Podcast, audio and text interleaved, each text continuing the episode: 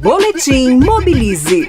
Eu sou Rick Ribeiro e este é o Boletim Mobilize. Rádio Trânsito, seu melhor caminho. Olá. Na semana passada aconteceu em São Paulo um importante evento de mobilidade corporativa, o WTM 18, que tratou de temas como tecnologia, inovação e o futuro da mobilidade.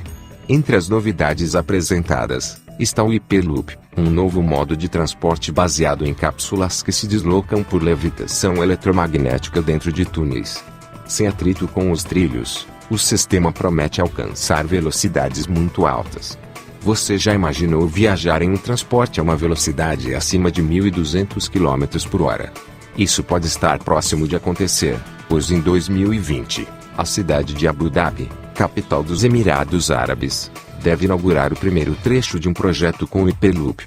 O futuro sonhado nos filmes de ficção científica pode se tornar realidade antes do que a gente imagina. Eu sou Rick Ribeiro e este é o Boletim Mobilize. Saiba mais em www.mobilize.org.br.